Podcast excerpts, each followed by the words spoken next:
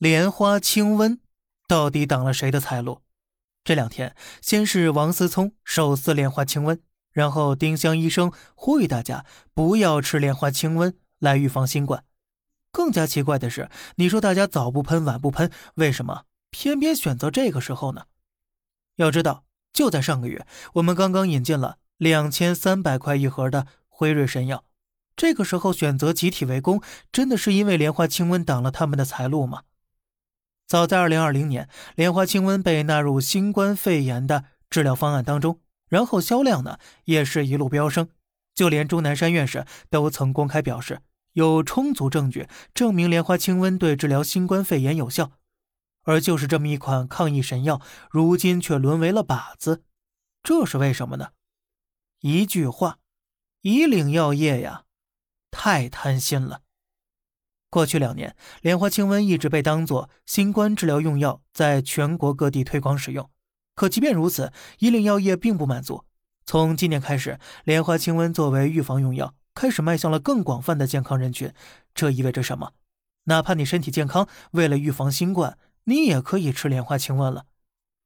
反映到资本市场，今年以来，以岭药业的股价一口气飙升了百分之一百二十八。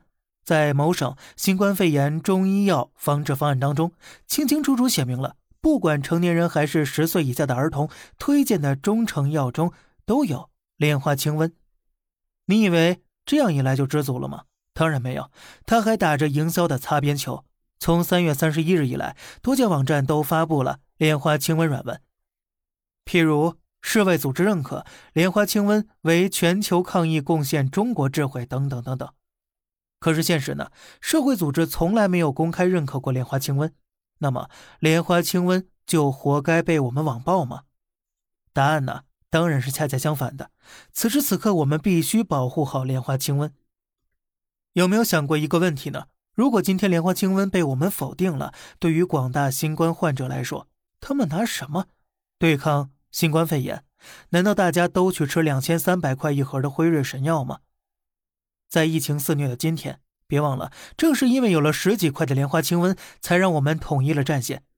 不管你是在上海还是在吉林，不管你贫穷还是富有，在面对新冠疫情时，正是因为有了这一小盒莲花清瘟，它给了广大抗疫人民提供了一份安全可靠的保障。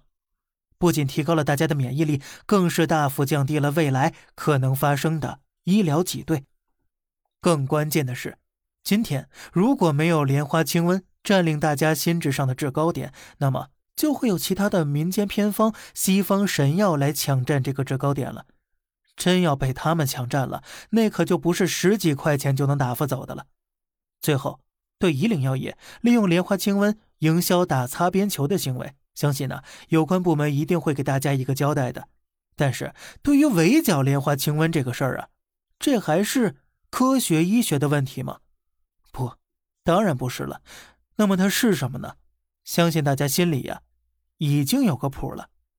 好了，这里是小胖侃大山，每天早上七点与你分享一些这世上发生的事儿，观点来自网络。咱们下期再见，拜拜。